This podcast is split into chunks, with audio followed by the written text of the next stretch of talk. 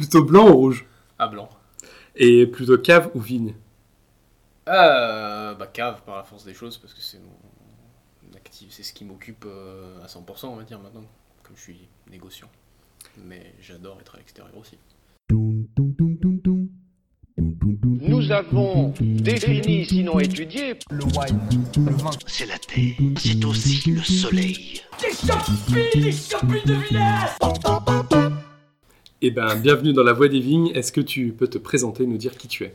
Ouais, euh, je m'appelle Thomas Larmoyer. Euh, je suis négociant à mon compte euh, depuis 2017. Euh, auparavant, j'étais salarié dans un domaine viticole, parce que j'ai fait l'ensemble de ma courte carrière dans un seul domaine finalement, après mes études, à un poste commercial. Donc voilà, je suis, j'ai bifurqué vers le monde du vin euh, juste avant le bac, euh, un peu par euh, les hasards des reconversions scolaires à cause de choses qui fonctionnaient pas très bien dans le, dans le système classique. Et je me suis pris de passion pour ça. Et par contre, comme je suis absolument pas du milieu, issu du milieu agricole ou viticole, je me suis orienté vers la voie commerciale, qui était ce qui offrait le plus de débouchés pour moi. Voilà, puis je me sentais pas spécialement une fibre euh, scientifique, technique, plus que ça. Donc voilà, moi ce qui me motivait au départ, c'était de, de- de devenir caviste. J'ai fait un peu des stages, j'ai fait 5 ans d'alternance pendant ma, ma formation, donc j'ai eu le temps de faire beaucoup de stages. Euh, j'ai bossé chez des cavistes, j'ai aussi bossé chez des vignerons. Euh, J'adorais le métier de caviste et puis j'ai fini par me rendre compte que c'était aussi un métier où c'est très bien pour découvrir, on goûte plein de choses et tout ça, mais on finit vite par tourner en rond autour d'une gamme, raconter les mêmes choses, etc. j'avais envie d'aller un petit peu plus loin et puis euh, comment je suis arrivé là où je suis aujourd'hui, c'est que j'ai fait donc, ma licence euh, commerce des vins, j'ai fini à Montpellier, j'ai fait plusieurs, euh, plusieurs établissements, j'ai fait la licence à Montpellier. Après, je suis parti en Australie six mois. C'était un- une sorte de voyage comme on fait tous à cet âge-là, un peu introspectif pour faire un peu le point et puis se vider la tête. Et puis quand je suis arrivé là-bas à Melbourne, je me suis rendu compte que je pouvais pas passer une soirée sans être dans les bars à vin. Et puis euh, quand, il- s'agit de trouver du boulot, j'ai tout de suite été voir les vignerons. Donc j'ai fini par faire des vinifs aussi là-bas. Et puis quand je suis revenu, c'était quasiment le temps des vendanges aussi en, France et je voulais, je voulais les faire en Alsace euh, parce que j'avais euh, fait déjà un stage en Alsace à l'époque, j'avais beaucoup aimé, j'a- j'adorais les vins de la région. Ma sensibilité pendant ce laps de temps, elle s'est orientée très naturellement vers les vins en biodynamie, les grands vins de terroir, c'est ce que j'avais vraiment plaisir à boire. Donc j'ai voulu bosser pour un domaine qui, euh, qui cochait ces cases-là en Alsace. J'ai euh, candidaté dans plusieurs domaines. J'ai été pris au domaine Ostertag. J'ai fait les vendanges 2011 là-bas. Euh, ça s'est bien passé. Euh, quelques semaines après les vendanges, j'ai reçu un coup de fil d'André Ostertag qui me proposait euh, un, un poste au domaine parce qu'il était euh, pile poil à ce moment-là en train de chercher quelqu'un pour euh, l'assister un peu sur le commerce. Donc ça tombait très bien. J'ai dit oui. Jackpot. Voilà. J'y suis resté 9 ans. C'est pas mal. Euh, Ouais, ça fait une bonne expérience, ouais. voilà, et puis du coup, en parallèle, pendant les, euh, les quatre dernières années, à peu près, si je dis pas de bêtises, de, euh, ou les trois dernières années en poste au domaine Ostertag, j'ai créé Soil Therapy avec ma compagne, Mirday. Et donc, c'est quelque chose qui a commencé à prendre un petit peu plus de place dans notre vie. Et puis, un beau jour, j'ai contraint, j'étais contraint de quitter mon poste parce que ça devenait compliqué de, de- de tout gérer à la fois. Donc, euh, donc euh, j'ai quitté mon boulot début 2021 et maintenant je suis 100% euh, négociant chez Soil Therapy, ma propre, mon petit bébé. Et tu nous as pas dit où est-ce qu'on se trouvait euh, en France? On se trouve en France, en Alsace. L'Alsace c'est bien en France, ouais. Et euh, il y en a encore qui pensent que c'est pas en France. Et euh, on est à Soulsmat, qui est euh, au fond de la vallée Noble, une vallée euh, dans, dans le Haut-Rhin, euh, plutôt dans la partie sud de l'Alsace, à 20 minutes au sud de Colmar. Et c'est un endroit magnifique où j'avais pas forcément, j'étais pas forcément destiné à, m'installer ici pour vinifier, mais on a voilà, on a cherché une cave juste avant le, enfin pas juste avant, mais on a investi les lieux juste avant les vendanges 2020. Donc on a activement cherché une cave pendant l'année 2020. Et euh, c'était vraiment la- le, le meilleur compromis qu'on ait trouvé. Euh, nous on habitait à Colmar, euh, ça faisait pas, c'était pas déraisonnable comme, comme distance. Et puis la cave est super pratique, on a tout de suite dit oui quoi. Donc c'est comme ça qu'on s'est retrouvé à Soulsmat. Et euh, tout à l'heure, en off, tu nous as dit que vous n'aviez pas encore de vignes, mais c'était un projet d'avoir des vignes en propriété. Ouais, ouais, parce que, euh, parce que bah, ça, ça serait évidemment l'aboutissement naturel euh, de- du cheminement qu'on a fait. C'est-à-dire, on est parti de, euh, euh, donc, je parlais de Mirday, ma compagne, elle est aussi comme moi, elle s'est reconvertie un peu plus tard que moi, mais elle a aussi bossé comme à des postes commerciaux dans des, dans des domaines. Euh, donc on est tous les deux pas issus du monde viticole ou agricole, on est tous les deux sans terre, euh, on est tous les deux sans réel euh, bagage technique en termes de vigne ou de vinif, donc on, apprend sur le tas.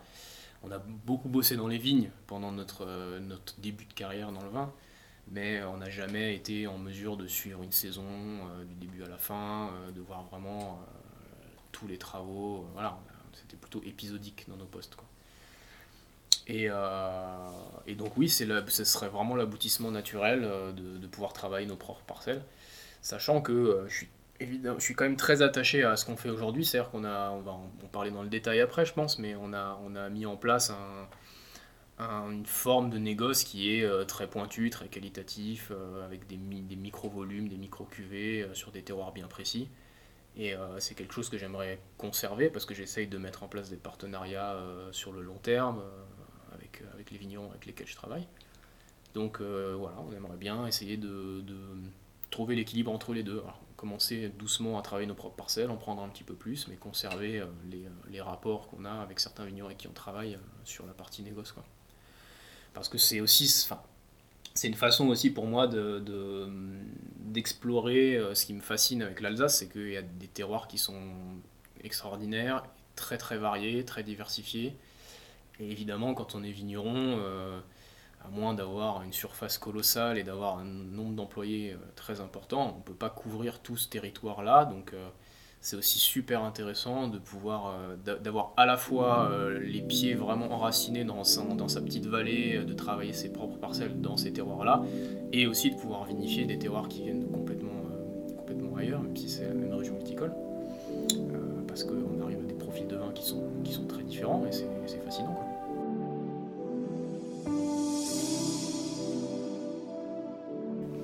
Donc le négoce pour toi, c'est vraiment euh, du coup l'idée d'aller euh, pouvoir vinifier plein de terroirs différents, etc. Mais est-ce que tu pourrais nous faire un point euh, justement sur les différents types de négoces qui existent? Parce que euh, je sais qu'il y a l'achat de raisins, mais c'est vraiment, un- vraiment quelque chose de général. Et toi, ce que tu fais et ce qui existe aussi en parallèle. Bah, le négoce, euh, ouais, c'est un mot, euh, c'est un mot un peu vague parce que, parce que ça peut vouloir tout et rien dire. Euh, on peut acheter du raisin, on peut acheter du mou de raisin, on peut acheter du vin en vrac, on peut acheter du vin en bouteille. C'est-à-dire qu'on peut, carrément aller jusqu'à la forme la plus simpliste de négoce qui est euh, juste une transaction commerciale où on va acheter un produit fini, on va mettre sa propre étiquette dessus et on va le mettre en vente sur ses propres euh, circuits de distribution. Donc c'est un peu une nébuleuse. en France, le, terme de négoce, le concept, il a une, connotation un peu, si ce n'est péjorative, au moins euh, assez industrielle. Ouais, c'est sûr. Quand on se penche sur l'Alsace, c'est particulièrement le cas. C'est-à-dire, euh, il y a, il y a d'une part la coopération en Alsace, les CAFCOP qui ont beaucoup de poids, mais le négoce euh, traditionnel en Alsace en a aussi énormément, et ce sont des très très grosses entreprises. Et euh, a contrario, il y, a, certaines régions où il existe une forme de négoce euh, plus petit, plus qualitatif, qui est très bien implanté. Euh, je pense à la Bourgogne notamment. Euh, voilà, c'est le, micro-négoce en Bourgogne, c'est quelque chose qui est, culturel là-bas. Donc tu as énormément de, de vignerons qui ne, qui ne vinifient pas leurs raisins, qui travaillent les vignes et qui vendent les raisins avec des, pa- des partenariats, avec des petits négociants qualitatifs. Qui rémunèrent très bien euh, le- le- le- en termes de prix les raisins. Euh, et donc moi, c'est un peu ce que j'essaie de construire en Alsace, quoi. C'est euh, nouer des partenariats gagnant-gagnant pour parler un peu, un peu avec des gros mots, quoi. Donc l'idée, c'est que toi, tu achètes, tu n'as jamais acheté que des raisins. Rien d'autre. Ouais, j'achète que des raisins. C'est c'est le principe. C'est-à-dire que moi j'aime bien, euh, voilà, je suis, je suis pas vigneron, euh, j'ai aussi pas souhaité l'être au départ de l'aventure, euh, mais j'aime bien euh, me mettre un peu dans la peau du vigneron, c'est-à-dire que enfin, il y a toute une démarche derrière. derrière, on, on sélectionne les parcelles chez un vigneron, chez une vigneronne. On, on- on va sélectionner des parcelles qui nous parlent, où on, voit qu'il y a un potentiel, où on peut faire quelque chose, qu'on imagine une cuvée derrière, euh, un type de sol intéressant, euh, voilà, un lieu où. Après, il y a le côté un peu plus ésotérique. euh, voilà, quand on parle de biodynamie, on aime bien parler d'énergie. c'est vrai que parfois, si, je- si par exemple je me rends chez un nouveau vigneron, une nouvelle vigneronne pour sélectionner un- une parcelle, quand je vais visiter les parcelles, il faut qu'il se passe quelque chose, quoi. Donc ça c'est fondamental, quoi. Et donc c'est voilà, on, a cette démarche euh, très très très très pointue, quoi. On n'attend pas les bras croisés qu'on nous livre le raisin. Moi je vais euh, avec mes caissettes vendanger les parcelles avec le vigneron et son équipe. Euh, en amont de ça, je choisis les dates de vendange, je vais faire des prélèvements plusieurs fois et je décide de la date de vendange. Donc voilà, c'est, je suis un peu en contrôle quelque part, même si j'ai pas participé à la, à la saison de travaux dans les vignes, je suis, je suis un petit peu, je suis quand même en contrôle du résultat qualitatif qu'on, qu'on- qu'on a. Quoi. Et euh, est-ce que tu as, par exemple, euh, tu leur donnes des recommandations euh, Comment ils vont travailler les vignes? Est-ce qu'il y a des, certains types de produits qui vont être utilisés dans les vignes que toi, tu leur demandes de pas forcément utiliser? Ou ça, c'est pareil, c'est des discussions euh, avec eux? Alors, je suis, euh, bah, je suis à cheval sur une chose, c'est euh, je, je choisis de travailler qu'avec des vignerons qui ont des pratiques biodynamiques, sinon bio. Après, le bio, c'est très vague. Il y a plein de voilà. Je, je parle d'une- viticulture bio euh, personnelle, engagée, voilà, euh, pas, pas une bio euh, Commerciale. commerciale, on va dire. Voilà. Euh, donc ça c'est un, c'est un point de départ où je peux être sûr que effectivement il n'y a pas de, de produits de synthèse, il n'y a pas, voilà, pas de désherbant, euh, voilà, ça c'est la base. Euh, pour moi c'est la, la seule voie pour faire des vins qualitatifs, de toute façon. Et puis après je vais, j'essaye entre guillemets d'aller de temps en temps pendant la saison euh, dans les parcelles avec les vignerons. Euh, et là, j'ai évidemment pas la prétention de, de donner des consignes, de dire ce qu'il faut faire, ce qu'il faut pas faire. Mais euh, au fil des années, en, discutant avec les gens avec qui je travaille, on, voilà, ils, en sont arrivés à comprendre un petit peu ce que je, ce que je recherche. Et donc souvent, on, peut tomber d'accord sur des, sur des détails voilà, qui ont parfois à titre un peu expérimental ou parfois des choses que je vais demander euh, ou recommander, mais c'est jamais des exigences que je vais poser parce que vigneron il reste quand même maître du, du travail qu'il fait dans ses vignes. T'as des exemples? Bah, par, ouais, par exemple, euh, pff, non, ça va se jouer sur des moments du type euh, est-ce qu'on euh, euh, est-ce qu'on est-ce qu'on fauche, est-ce qu'on fauche pas l'herbe, est-ce qu'on travaille le sol ou pas à ce moment-là, est-ce qu'on va rogner ou pas rogner, ou tresser, euh, voilà, c'est des, des choses comme ça. Où euh, bah, parfois le vigneron qui a, euh, je sais pas, je dis euh, par exemple 10 hectares à travailler, il va avoir la tête dans le guidon tout le temps, il va, il va pouvoir être un peu dans une forme de systématisme. Et c'est là où si, le, si son client, en l'occurrence moi, vient le voir en, en- en prenant le temps dans la parcelle de, de réfléchir à la question et de se dire est-ce que ça vaut le coup, est-ce qu'on devrait plutôt ne pas le faire, ben, du coup ça peut aussi ouvrir une nouvelle, une nouvelle voie. voilà. Mais moi je, le je le fais plus comme une façon de, de- d'apprendre euh, petit à petit sur, le, sur la viticulture, de m'inspirer de ce que font les uns, de ce que font les autres. Et puis du coup, après, je vais, je vais un petit peu euh, avoir différentes inspirations. Et puis s'il y a un déclic qui vient dans une parcelle avec une vigneronne ou un vigneron, et je me dis, euh, ah, ça serait peut-être bien d'essayer ça, qu'est-ce que t'en penses? Ah, j'y avais pas pensé. Bon, bah, voilà, souvent le, le dialogue, il aboutit, et puis on, on essaye, on essaye ça, quoi.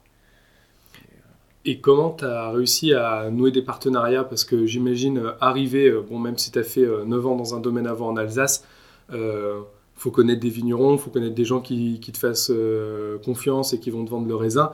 Ça doit pas forcément être évident et, en plus qui répondent à une philosophie qui est la tienne. Ouais, c'est ça. Ben, En fait, au départ, j'étais j'étais assez surpris de la facilité, entre guillemets, avec laquelle j'ai réussi à trouver des raisins. Je ne sais pas encore trop me l'expliquer aujourd'hui, il y a plusieurs, euh, plusieurs pistes.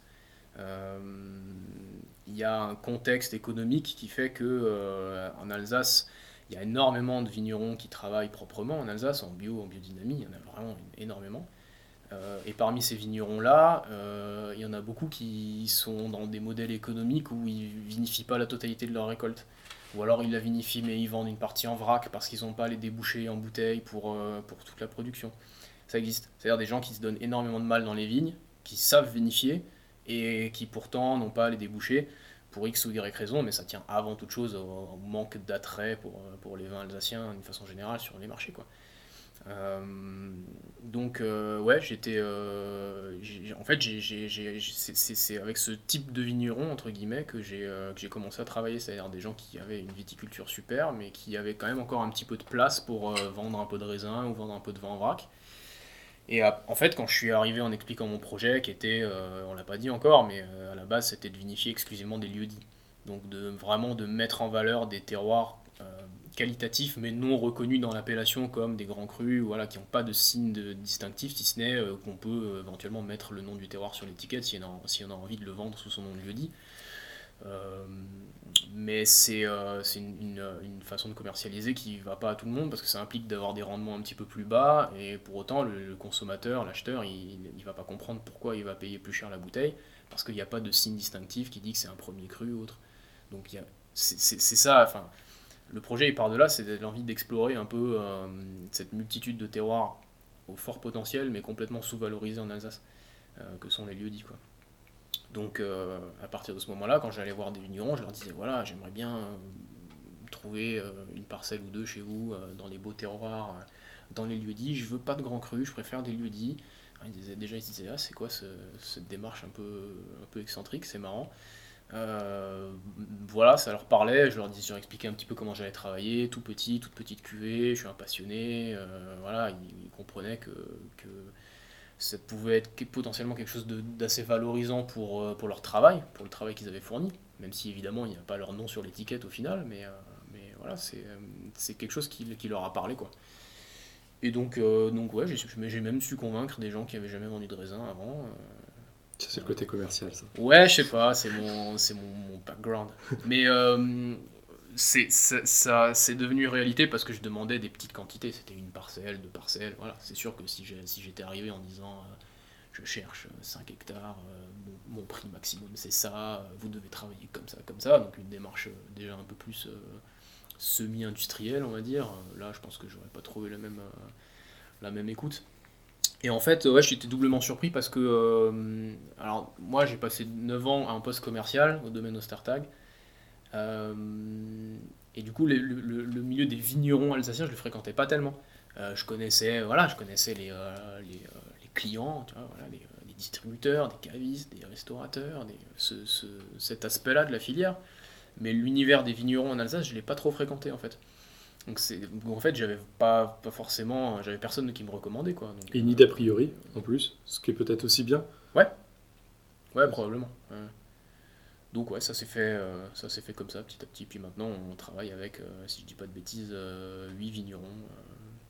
Et combien de lieux-dits différents tu vinifies? Alors c'est assez variable. Il y a, chaque année, c'est, une des problématiques de faire ce que je fais, c'est-à-dire qu'on a beaucoup de de partenariats euh, euh, oraux, on va dire, d'accords oraux, euh, verbaux. on n'est pas, on signe, des contrats pour la forme, mais on est, on est, moi, je suis quelqu'un de très flexible, je comprends les problématiques des vignerons et inversement. donc en fait, chaque année, je ne suis pas assuré d'avoir la quantité que je désire, dans les mêmes terroirs, etc. On essaye de faire en sorte. Mais il y a toujours des petits imprévus. 2021, bah, c'était un excellent exemple. voilà, certains vignerons ont perdu 80-85% de la récolte à cause du milieu, euh, là on pouvait plus rien faire quoi. Mmh. Je j'ai pas pu euh, obtenir euh, ce qui était prévu. Donc j'ai dû un petit peu changer de, changer de plan, aller voir d'autres personnes, voilà. Donc au final, ben, combien de lieux dit on va mettre en bouteille en, sur le millésime 2021 Il y en a 6 je crois. Mais dont dont deux, il me semble, trois même, qui sont des lieux dits que j'ai pas que j'avais pas fait l'année d'avant. Ok. Et ça, pour euh, vinifier, pour euh, comprendre euh, comment, comment va réagir le sol, qu'est-ce que tu dois faire, vu que tu as cette approche, ça doit être aussi tous les ans un peu perturbant ah et surtout que. voilà. Bah, il y, a deux, y a deux choses, c'est ça, c'est le côté on maîtrise pas, on connaît pas encore les parcelles, donc on sait pas trop à quoi s'attendre. Et puis aussi le fait que moi, je, je, l'avoue sans honte, je suis un novice en vinification, je vinifie complètement au feeling, je, je me nourris de ce qu'on m'explique, de mes, des, quelques connaissances euh, théoriques, techniques que j'ai. Je fais mon expérience, mais chaque millésime est différent, et du coup, euh, à chaque fois, c'est un peu table rase, on repart avec des nouvelles bases, on essaye de comprendre à la fois les parcelles et aussi le, profil du millésime. euh. Donc ouais, c'est un peu, euh, mais c'est ce qui est excitant, quoi. Mais effectivement, dans, le, dans un monde idéal, il faudrait 2-3 vinifications, 2-3 millésimes avec le même terroir pour réussir vraiment bien cerner ce qu'il lui faut, ce qu'il lui faut pas, et puis adapter un peu. Surtout que moi je travaille beaucoup en bois, donc euh, le bois c'est quelque chose qui. Alors j'ai pas de fût neuf, bien sûr, mais euh, c'est quelque chose qui peut influencer pas mal le profil des vins, donc il faut l'utiliser avec parcimonie, euh, il faut savoir quand ça suffit ou quand au contraire ça ferait du bien au vin d'en- avoir un petit peu plus. Voilà. Donc ouais, c'est assez. bah, je vinifie pas de vin de la même façon quoi. J'ai pas de. Tu vois, quand tu vas en Bourgogne, euh, t'as toujours euh, les, les grands amateurs, les sommeliers, ils vont euh, mettre. allez, les, tu vas prendre un village comme Meursault, ils vont avoir leur point de repère, ils vont mettre Mm. les vignerons dans trois, catégories différentes Avec un profil Voilà. type et sous puis. maturité, réduction, grillé, boisé, truc, machin, tu vois, ou des vins plus amples, des, voilà. Et, et ça, euh, en Alsace, de toute façon, c'est impossible à faire, parce que vu la diversité des sols, des cépages, euh, des, euh, des types de vinifs, euh, voilà, chaque vigneron a son profil, chaque, cuvée a son profil, quoi. Et justement, les cépages, on ne les a pas encore évoqués. Est-ce que toi, ça arrive sur un plan secondaire C'est déjà le lieu dit qui te parle ou c'est forcément les deux sont liés, mais euh, alors il y a évidemment un objectif commercial à ne pas avoir 80% de Gewürz dans la, dans la cave. C'est évident, n'importe qui vous le dira. Euh, même s'il y a des super débouchés pour le Gewürz, on peut faire des macérations, c'est très intéressant. machin. Mais c'est pas ce qui me. j'ai- J'aime bien ça, j'aime bien avoir un petit peu tous les cépages. Il y a euh, deux, trois, euh, deux, trois trucs récurrents qui reviennent. Le Sylvaner, c'est un cépage que j'aime énormément et euh, j'essaye, chaque année, j'essaye de trouver une nouvelle parcelle pour, avoir des profils de Sylvaner un peu différents dans la cave. Mon assemblage Alsace, c'est euh, 60-70% de Sylvaner. Voilà. après, je fais des, des Sylvaner en lieu-dit aussi. C'est un cépage qui me fascine, que j'adore. C'est évidemment lié passage euh, au domaine Ostertag, parce que c'est un, domaine qui euh, met le sylvaner euh, vraiment en valeur aussi, le sylvaner est très important. Donc, il y a ça. je suis pas... je suis très ouvert. non, c'est... Alors, ouais, le projet, il est né sur l'idée de vinifier une panoplie de beaux lieux dits, et c'est d'abord ça qui est important. Donc après, on va essayer, quand on trouve un lieu dit qui nous, qui nous intéresse, on trouve un vigneron sur ce lieu dit qui a potentiellement une façon de travailler qui, qui va avec ce qu'on veut faire. On va le voir, on voit des parcelles. Et là, au sein des parcelles qu'on va voir, on essaye de trouver, d'imaginer euh, le, le- le meilleur couple euh, cépage-terroir. Mais euh, il m'arrive souvent de prendre deux ou trois cépages dans le même terroir. et tu les vinifies différemment pour, enfin séparément ces cépages pour essayer justement de comprendre cette, ce terroir-là, ou après tu fais comme oui, tu peux aussi. euh, euh, la- la- du moins la première fois, je vais les vinifier séparément. Ouais. Euh, pour vraiment être sûr que ce que j'imagine sur le papier va fonctionner et, et qu'au final on aura, avec un assemblage des deux on- ou des trois, on aura quelque chose de qualitatif. Euh, S'il y a quelque chose qui marche pas sur l'un des cépages, euh, l'année d'après je fais autrement et puis, euh, et puis voilà. Et puis au final, une fois qu'on comprend, moi j'aime bien l'idée de, de, de- de co-fermentation euh, dans la mesure où tu as des, euh, des dates de maturité des différents cépages qui ne sont pas trop éloignés les unes des autres. Donc ren- rentrer les, deux ou les trois cépages d'un même terroir à quelques jours d'intervalle et les faire fermenter ensemble, je trouve que c'est euh, beaucoup plus intéressant, ça fait un- une meilleure cohésion dans le vin entre les, entre les différents cépages au final. Et ça, ça devient super intéressant à la fin parce que tu, tu sais plus trop identifier quels sont les cépages que tu as mis dans, ta cuvée. C'est d'abord le terroir qui, qui s'exprime. Donc, euh, ouais, ça, ça rejoint un peu des idées sur la complantation, etc. euh, même si euh, je ne sais pas si la complantation est, la, est la, solution ultime, la réponse à tout. euh, voilà. Moi, j'adore boire des, des grands vins de monocépage, euh, voilà, des grands chenins sur schiste, des choses comme ça. C'est quelque chose que. Voilà, je ne verrais pas 5% de muscat ou de Gewürz dans des, dans des chenins sur, sur schiste, ça m'intéresserait pas spécialement. Ouais, je comprends. Puis surtout en Alsace, vous avez aussi euh, des terroirs de, de fous euh, qui, en, en monocépage, rendent des, des choses dingues. Bah ouais, ouais, ouais. ouais, ouais. Après, c'est, y a- y a- pff, on peut aller très loin sur la notion de cépage, d'assemblage. voilà, il y, y a plein de choses qui rentrent en compte. Les, les sélections de matériel végétal, c'est vraiment primordial aussi. euh, voilà, l'adaptation entre le porte-greffe et le terroir. euh, voilà, c'est, clair que dès lors qu'il y a quelque chose qui qui marche pas dans, ce, dans, dans, ce, dans cette chaîne-là, euh, ça fait des vins qui sont un peu moins intéressants où tu auras un côté variétal plus, plus important. Et ça, c'est pas ce que je veux non plus. Et si, on se pose, si on se place du point de vue du consommateur, comment, euh, pour en revenir un petit peu à la question de départ, euh, le consommateur peut euh, savoir que ben, derrière tes bouteilles à toi, il y a un, un négoce qualitatif avec une réflexion et que c'est de l'achat de raisin, à la différence de, je sais pas, une, une grosse machine qui va acheter une bouteille finie, mettre son étiquette et, Mm. et Ouais, parce que même le, la, la- la frontière entre euh, euh, le négociant et le vigneron viticulteur, enfin viticulteur vinificateur, des fois c'est pas forcément évident à lire. Non, en fait, le consommateur, il peut pas euh, savoir euh, simplement en regardant la bouteille. Il peut savoir. euh, la, seule- chose qu'un consommateur peut savoir, c'est si tu as un R sur la, sur la Marianne, sur la capsule, tu peux être sûr que c'est un vin qui est issu des vignes de la personne qui l'a vinifié, des vignes en propriété. Voilà, c'est le, seul point de repère qu'il a. Parce que tu as aussi beaucoup de vignerons qui, pour se simplifier les choses, font de temps en temps un peu d'achat de raisin. Ils ont, ils ont converti leur structure de commercialisation en négoce. Donc ils ont un N sur leur capsule, mais euh, 95% des vins qu'ils produisent viennent de leur propre vigne, ça, existe.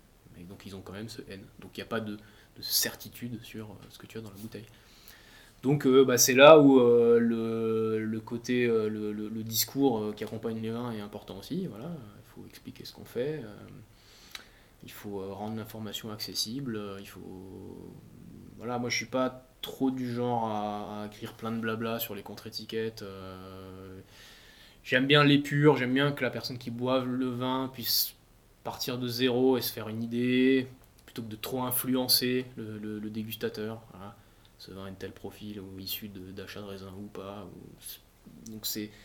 Voilà, il y en- certains pourraient dire qu'on cache un petit peu des informations. euh, moi je pense qu'à partir du moment où on a une démarche vertueuse, on n'a n'a pas besoin de.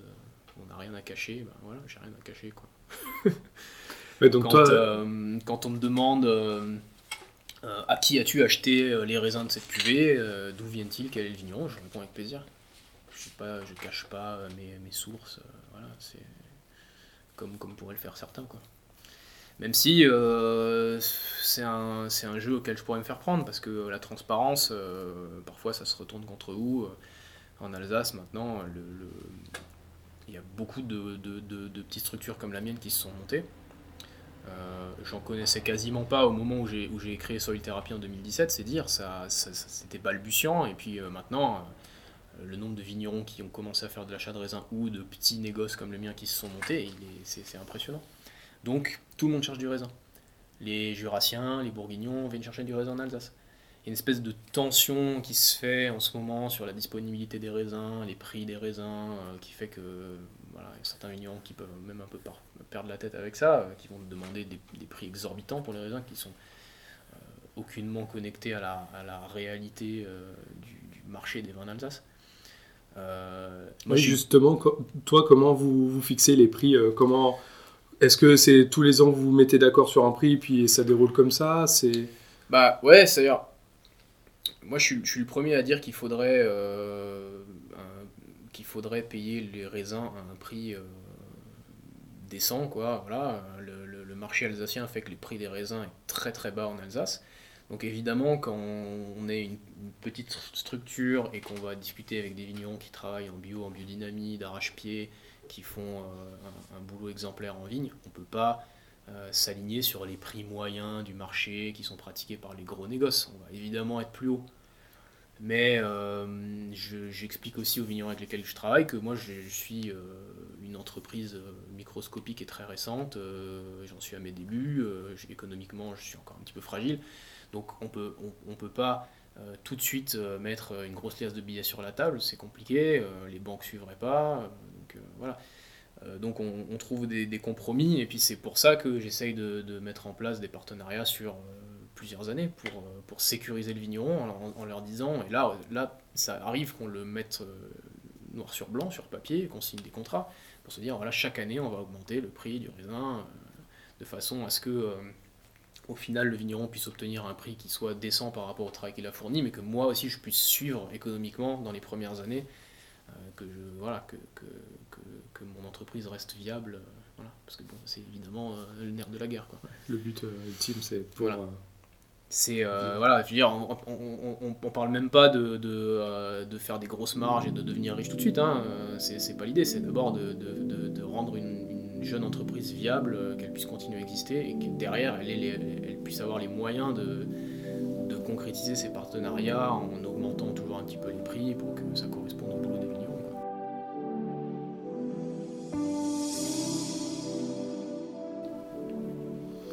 Est-ce que maintenant tu pourrais nous présenter un petit peu euh, les différents vins, même si on a compris que la gamme bougeait, euh, voilà, comment c'est composé chez toi? Alors chez moi, c'est j'ai commencé, j'ai fait euh, deux, millésimes avec seulement des lieux-dits. Donc là, il n'y avait pas vraiment de gamme, on ne pourrait pas parler de gamme, il y avait euh, deux, trois lieux-dits euh, à peu près à des niveaux de prix équivalents. Et puis après, en 2019, j'ai créé la cuvée Alsace, qui est un assemblage c'est un petit peu l'idée d'un Edelsviker, mais euh, ben, qualitatif, parce que euh, traditionnellement les Edelsviker c'était un petit peu les... Euh, le fourre-tout. Le fourre-tout, voilà, les, les trucs qu'on avait oubliés, les, les, les, fonds de cuve, les fins de presse, les trucs, voilà. Donc non, c'est fait seulement avec des jolies parcelles. Mais c'est l'idée d'un Edel, enfin l'idée première dans un Edel en fait pour moi c'est de mettre ensemble les, les deux polarités alsaciennes qui sont d'un côté les cépages euh, euh, secs, tranchants, salins, etc., comme, donc, comme vont l'être le sylvaner ou le riesling et d'un autre côté les cépages aromatiques qui font, qui, qui, font partie intégrante de la, du paysage alsacien et qu'il ne faut pas renier et qui pour moi sont très importants aussi et ont toute leur place dans un assemblage comme ça. Donc j'essaye de les doser pour qu'ils apportent quelque chose sans qu'ils ressortent trop être à 5% de Gewürz, 5% de Muscat ou 10% de Gewürz, voilà, ça, va, tourner autour de ça, et sinon c'est une grosse majorité de Sylvaner, complétée par du Riesling, parfois un peu autre chose en fonction du millésime. Donc ça c'est un peu la cuvée, euh, euh, la porte d'entrée de ce que je fais, euh, où ça va être une vinif en partie en bois, en partie en inox, voilà, avec un petit peu tous les cépages, un petit peu tous les types de sols, et puis j'essaye de mettre ma patte, enfin je sais pas si ça veut dire quelque chose, mais voilà. Et puis après, euh, on a des lieux dits, quoi. Euh, on a, euh, en ce moment, sur 2021, il y aura six lieux dits différents, tous vinifiés en fût. et puis ce que j'ai aussi créé à côté de ça, avec le millésime 2021, c'est une pseudo-gamme, on va dire, de, de vrais vins de soif, quoi. De, euh, parce que la cuvée Alsace, ça beau être un, vin très facile à boire, on, a, on essaye quand même de mettre en avant euh, une identité de terroir, même si c'est un mélange de différents terroirs. Il y a une certaine structure, euh, une certaine salinité dans le vin, qui fait que ça va se révéler à table, ça va être intéressant avec 2-3 années de garde. mais j'ai aussi, aussi fait une cuvée que j'appelle Osterput, c'est une cuvée que j'appelle Holy Gris, qui est un pétnat rosé qui sont des vrais vins de soif, euh, où là c'est euh, sans compromis, euh, mis en bouteille très tôt au printemps, pas de filtration, voilà, un seul sous-tirage, un peu, un peu trouble. Fait pour être bu rapidement. Des vrais vins de bar à vin, pas trop cher. Euh, L'Osterput, c'est en bouteille d'un litre. voilà, c'est vraiment l'idée de, de, de, canon de soif à boire dans l'année. Et puis en fait, c'est une façon aussi de me concentrer sur l'essentiel de ce que je veux faire. C'est-à-dire que euh, quand tu vinifies euh, plein 15, 20 parcelles différentes, tu te retrouves après, euh, à la fin de tes vinifs, tu nettoies ton dernier pressoir et puis tu te retrouves avec 10 bonbonnes, des fûts plastiques, des machins où il y a du vin, où en fait t'as pas réussi à le loger dans un fût, ou alors c'est des fins de presse, ou alors des choses comme ça. et puis ça, il faut bien en faire quelque chose. Et en fait, euh, c'était 2021, c'était l'occasion de faire ça parce qu'on a beaucoup sélectionné, on a, on a sorti euh, tous les jus de gouttes au pressoir, les fins de presse aussi, voilà. Donc euh, il y avait beaucoup de, petits lots comme ça qui étaient à côté. Et puis c'était l'occasion de, de décrémer, de garder que le, le, cœur euh, des, des, terroirs, dans les, dans les 20 terroirs. Et tout ce reste-là, je l'ai assemblé euh, pour en faire des, des, cuvées comme ça. Quoi. Ok. Donc, c'est une, une, façon de faire des vins rigolos et en même temps de, de, de, de garder que l'essentiel en cave et de se concentrer dessus. Quoi. Et est-ce que tu as une notion de, de, prix à nous donner, une petite fourchette où situe tes vins euh, oui, bah tu vas être. Euh, on va parler de prix public quoi. Euh, tu vas, tu vas être autour de 18-19 euh, euros pour les Petnat, la cuvée Alsace et le litre, l'Osterput 100 litres. Et puis après, les, les vins de terroir, ils vont naviguer entre plus ou moins 25 et 40 euros quoi. Parfait. Et tes marchés principaux? Alors, les marchés principaux, c'est euh, ben, l'export. Euh, on a, en fait, on a, on a eu euh, beaucoup de chance et ce qui nous a permis de viabiliser un peu le projet aussi, c'est quand, après notre deuxième millésime, on, a, on avait tous les deux un boulot à plein temps, on faisait ça à côté. Mi-2019, il y a notre fils qui est arrivé. Et en fait, euh, on, avait, on trouvait le temps de vinifier et ça nous amusait, mais on n'avait pas le temps de vendre les vins. Euh, il aurait fallu euh, voilà, tourner, faire déguster à droite à gauche en permanence, faire des salons, que sais-je. Et, et on n'avait pas le temps de faire ça, et donc on a démarché un petit peu quelques, quelques importateurs, notamment au Japon, parce que premièrement, c'est un gros marché de vin. Deuxièmement, on a un peu des affinités, surtout Mirday, elle a, pas mal d'affinités avec le Japon. Il a passé un peu de temps, voilà. Elle parle, elle, parle un petit peu la langue aussi. Donc, euh, ouais, c'est un, un, marché où on avait envie d'être tout de suite et on a eu la chance de trouver comme ça, en, en, envoyant spontanément euh, des, euh, des, sollicitations, on a, on a, trouvé un importateur vraiment super qui nous a tout de suite pris des volumes pas immenses mais conséquents par rapport à ce qu'on faisait. quoi. Et donc ça nous a, ça nous a sécurisé euh, le, le, la production, quoi, l'activité. Quoi. On, savait qu'on avait euh, voilà, un point de chute pour les vins, pour une bonne partie de la production euh, annuellement. Donc voilà, ça nous a permis de, souffler économiquement pendant les premières années. Le temps de nous organiser, voilà, de, trouver un petit peu notre façon de faire du commerce. Le Japon, ça reste le premier, vraiment le premier client et de loin. On a on travaille avec une, une, agente, ça se dit comme ça, à Paris, un agent. Ouais, on peut dire une agente. Euh, qui, qui, qui, euh, qui, travaille super bien, avec qui on s'entend bien, euh, qu'on a trouvé aussi, qui est un peu dans le même, même état d'esprit que nous, qui n'est pas une collectionneuse de vignerons, qui a que quelques vignerons et qui les défend bien. Et donc ça, ça, ça, ça, se passe plutôt très bien à Paris pour nous. Et puis on, a, on, a, on avait aussi commencé à vendre du vin au Danemark, en Suisse, en Italie, en Belgique. Euh, voilà, puis j'en oublie sûrement. Puis après, évidemment, euh, par connaissance de connaissances, sommelier, etc., on mm. atterrit dans des jolis restos un petit peu partout, euh, même si ça reste, ça reste pas, pas très important. Mais des petits volumes, mais c'est toujours. Bah, c'est très valorisant de toute façon. Donc, donc voilà, le travail, le travail est reconnu. Et on n'a pas parlé de l'origine du nom Seul Thérapie, parce qu'il me semble plus qu'il y a eu un changement de nom. Non, en fait, c'est juste que euh, on a, quand on a créé notre, euh, notre boîte, euh, on n'a pas passé des années à y réfléchir et donc il faut trouver un nom pour la société. Donc on s'est appelé les vins du mardi parce que, parce que Mirday avait son jour de congé le mardi à l'époque. Et donc c'était un peu les vins qu'on vinifiait le mardi quand on avait du temps. Quoi. Mm. Et ça, c'est donc c'est le nom, le nom de la société. et en fait, c'est. Alors, ça a été très bien accepté, c'était rigolo, voilà. Pourquoi les vins du mardi? Ah, c'est bien, les vins du mardi sur la carte des vins, très bien. Mais moi, c'est pas forcément un nom que je voulais voir associé au vin parce que euh, je sais pas pourquoi, je trouvais que ça faisait un petit peu. Euh, un petit peu simpliste, un petit peu trop euh, jeu de mots rigolo. et en fait je voulais aller, je voulais dépasser un petit peu cette image-là, quoi. Parce que, bah voilà, on a parlé des prix, on a parlé de la démarche sur les lieux dits, euh, voilà, parce que mm. j'essaye de mettre en avant, c'est des beaux vins de terroir euh, d'un certain niveau de gamme. Euh. et donc, je voulais dépasser ça. Et en fait, ma, ma source d'inspiration pour le projet, elle est double. C'est-à-dire, on a parlé du micro-négoce bourguignon, qui, est, qui, est, qui, est, institutionnalisé en Bourgogne. On choisit, on travaille chaque année avec les mêmes parcelles. Voilà, c'est un travail très qualitatif. Et la, la, deuxième source d'inspiration, c'est ce que j'ai pu voir en voyageant un peu, notamment donc, dans le Nouveau Monde, en Australie, où j'ai passé du temps, un peu en Californie, où il y a une approche de la viticulture. Déjà, le, le micro-négoce, il est aussi très très euh, ancré dans le paysage. La plupart des producteurs très qualitatifs reconnus, notamment dans le milieu des vins naturels, ce sont euh, exclusivement ou partiellement des négociants.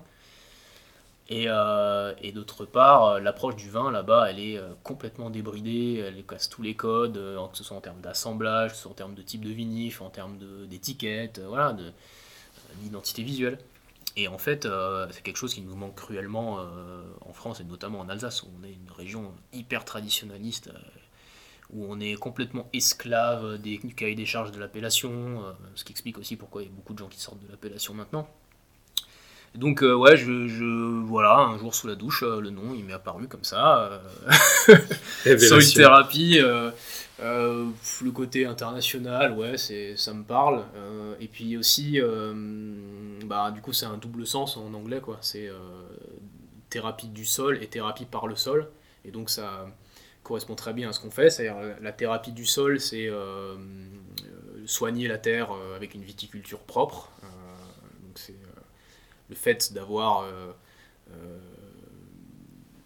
travailler avec des vignerons engagés dans cette voie-là, qui ne valorisaient pas forcément toute leur production en bouteille, euh, et de les avoir, euh, euh, entre guillemets, c'est un peu pompeux peut-être, mais encouragés à persévérer dans cette voie parce qu'en leur montrant qu'il y avait des débouchés comme soil thérapie, voilà, ça c'est une chose, c'est on, est un petit peu un maillon de la chaîne qui, qui, permet à cette viticulture plus propre de, de devenir quasi dominante en Alsace maintenant. Et euh, thérapie par le sol, bah, c'est simplement, l'autre sens, c'est simplement euh, boire des, des, des, vins de terroir, du coup, des grands vins de terroir, c'est ce, qui, ce qui nourrit l'âme, et, et, ça fait du bien, euh, c'est une thérapie, quoi, voilà, quelque, quelque part. Ouais. et ultime question, est-ce que tu as un vigneron à nous recommander ou que tu aimerais écouter euh, sur ce podcast? Ah, c'est dur, c'est dur. Euh, moi, j'aime bien. Il y, y, a des vignerons dont je, ou des vigneronnes dont je bois les vins euh, quand je peux les trouver et euh, qui sont des gens un petit peu de l'ombre, on va dire, qu'on n'entend pas trop, qui, qui sont pas trop des communicants, qui sont pas trop sur les réseaux sociaux, etc. je sais pas, il y en a. Il y en a deux qui me viennent à l'esprit maintenant, mais ils sont dans la Loire, c'est Noël Amorantin par exemple. Ah, génial. bah, J'adore et euh, Eric Morga dans un autre style. Ok. Voilà, c'est. Bah, Eric Morga, c'est un, vigneron euh, très très pointu jusqu'au boutiste, euh, sans compromis, qui est, qui, est, qui est assez discret quelque part, mais qui a une démarche qui, qui, va, qui, va, très très très loin dans ce qu'il fait. Et moi, j'aime beaucoup ses vins. C'est des vins d'un style d'un style, d'une école qui lui est propre. C'est ça que je trouve intéressant. C'est très influencé par la, par la Bourgogne. Euh, voilà, c'est des, des, grands chenins secs, vinifiés en bois. Euh, euh, c'est des vins qui pourraient paraître très classiques et austères à des jeunes buveurs comme on est, très ouverts au vin naturel. Mais pour moi, c'est le genre de, de, vin qui me, qui me marque dans ma vie de dégustateur. Quoi. Voilà, c'est des, c'est des, des, des, vins que j'ai envie de faire. Quoi. Ok. Donc, ouais. Le challenge est lancé d'aller chercher les gens de l'ombre, du coup. Ouais. Et bah super. Ah, Merci c'est des gens qui sont connus, mais qui voilà, qui sont pas forcément, qui communiquent pas beaucoup, qui sont assez discrets. Euh, mm. Du coup, c'est des gens que j'aimerais bien entendre parler, quoi, raconter ce qu'ils font. Parfait. Bah merci à toi. Bah, merci à vous. C'était sympa. Si cet épisode vous a plu, n'hésitez pas à le partager ou en parler autour de vous. Comme vous l'aurez compris, le but de ce podcast, c'est aussi de confronter les différents avis. Si vous avez des remarques, des compléments d'information, vous pouvez les inscrire en commentaire ou sur Instagram. Nous sommes aussi joignables par email, toutes les informations sont dans la description.